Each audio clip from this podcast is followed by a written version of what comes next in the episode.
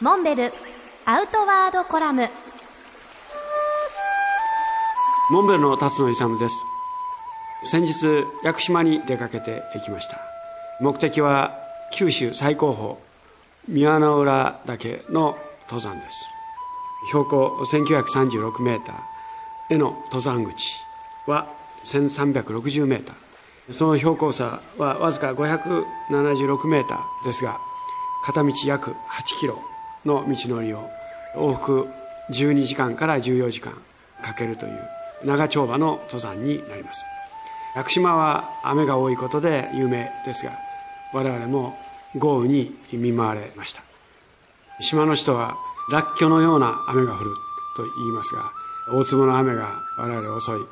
全身びしょ濡れの中そして登山道はまるで滝のような流れの中を登っていくことになりました。このアドベンチャーラスな登山をある意味楽しみながら頂上を目指したわけですけれども頂上直下約4キロの地点で稜線に出てそこでは風速15メーター以上の風が我々を直撃するという極めて厳しい状況に陥ってしまいました。まあ我々は残念ながらここで退却ということを決意して下山したわけです。頂上を踏むことはできませんでしたが十分我々をこの屋久島の豊かな自然を体感させてもらうことができました。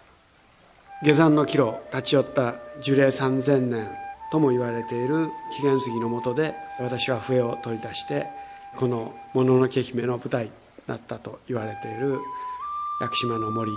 で「もののけ姫」を奏でました。辺りの空気感がまさに笛の音にこうしてもののけ姫の舞台となった屋久島の森に染み渡っていくのを感じました。また改めて宮の浦岳を目指すとともに今一度ゆったりした時間を過ごしたいと思いました。